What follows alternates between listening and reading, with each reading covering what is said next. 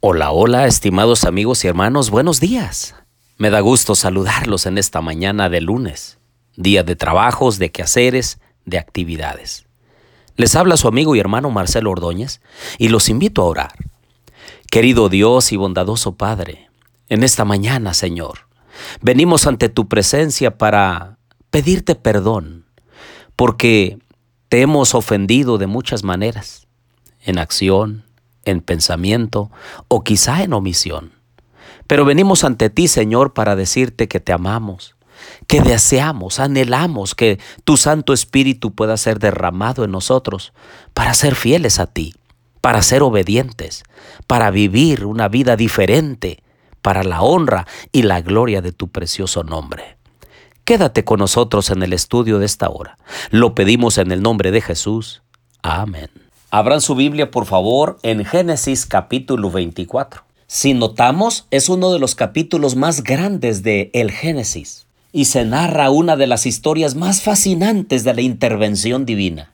Cuando Abraham desea conseguir esposa para Isaac, pero no puede viajar, entonces le encomienda esa labor a su siervo Eliezer y le dicen, no vas a tomar a ninguna mujer de entre los pueblos aquí cercanos, vas a ir a Padamarán y entonces vas a buscar de entre la parentela de mi esposa a una mujer para mi hijo Isaac. Imagínense ustedes esa empresa.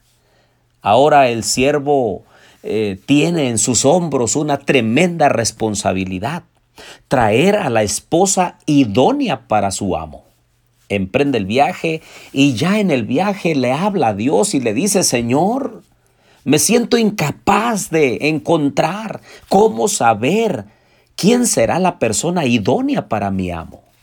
Y entonces le pide a Dios que lo guíe y que prospere su viaje. Y el Señor escucha la voz de Eliezer porque Él está al pendiente de las voces de cada uno de nosotros de las súplicas, especialmente cuando se trata de una de las tres decisiones más grandes de todo ser humano.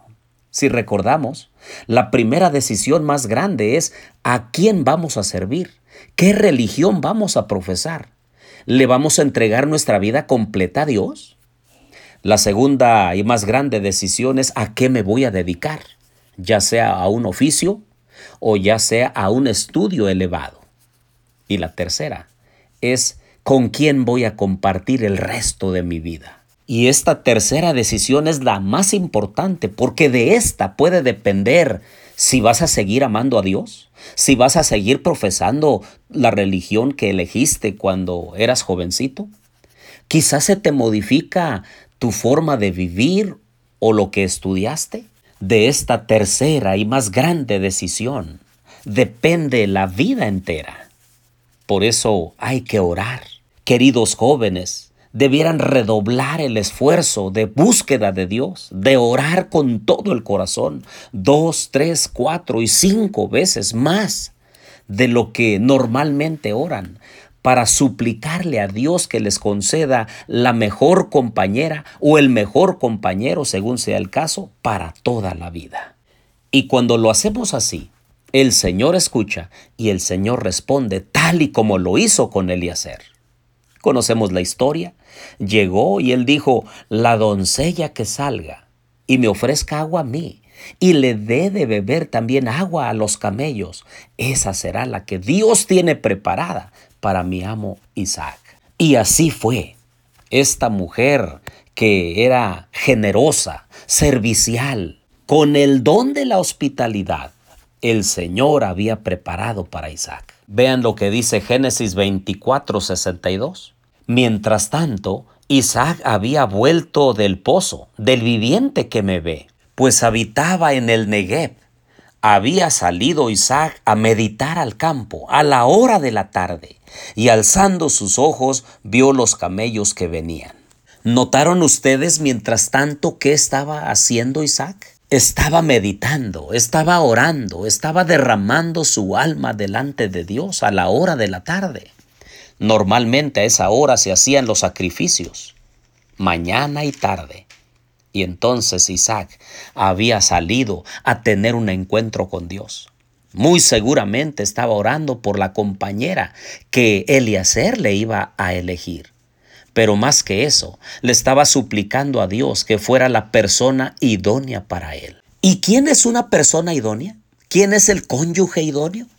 Pues aquel que tiene el temor de Dios en su corazón, aquel que desea obedecer a Dios de verdad, cueste lo que cueste, venga lo que venga. Aquella persona que desea hacer feliz al otro. Es decir, que no busca su propia felicidad egoístamente, sino que prodiga amor, atención, esmero, dedicación, respeto. Y se espera que el otro cónyuge devuelva también lo mismo que está recibiendo. ¿Que cuándo hay que casarse? Miren lo que dice Génesis 25, 20. Isaac tenía 40 años cuando tomó por mujer a Rebeca, hija de Betuel, arameo de Padam Arán, hermana de Labán, arameo. Pero no te asustes, no necesariamente tienes que llegar a los 40 años. para muchos ya habrá sido demasiado tarde para procrear. Lo que sí nos está diciendo el texto, que el joven que no ha pasado los 20 años es un pobre juez para saber la idoneidad de la persona con quien intenta unir su vida en matrimonio y para toda la vida. Querido joven y señorita, no des el paso en el matrimonio si no has orado, si no has derramado tu alma delante de Dios y le has pedido hacer feliz a esa persona. No des el paso en el matrimonio si la persona con quien intentas unir tu vida no es de tu misma denominación, no tiene el temor de Dios en su corazón y peor aún, si en su vida tiene vicios. Es mejor quedarse solo o sola y entrar en la vida eterna que casarte con alguien que no te lleva a amar a Dios. O peor aún, que te va a arrastrar al mundo y sus caminos pecaminosos y quedarte en esta tierra solamente para vivir el aquí y el ahora. Quiero animar a cada joven, a cada señorita, a cada padre, que de verdad le pidamos a Dios que Él conceda lo que nosotros necesitamos en el momento que Él sabe que es mejor que lo recibamos. Que el Señor nos bendiga en esta hora y que nos ayude a tener capacidad para decidir, no en base a gustos o deseos, sino siempre en base a principios. Oremos. Querido Dios y bondadoso Padre, aquí estamos, Señor, por emprender las actividades del día. Acompáñanos, Señor Bendice nuestra vida, bendice a nuestros hijos y a nuestras hijas. Ayúdale, Señor, a tomar las mejores decisiones. Y que nosotros como padres estemos listos para aconsejar, para animar y para aclarar la visión de nuestros hijos para que tomen las mejores decisiones. Bendícenos en esta mañana. Lo pedimos en el nombre de Jesús. Amén.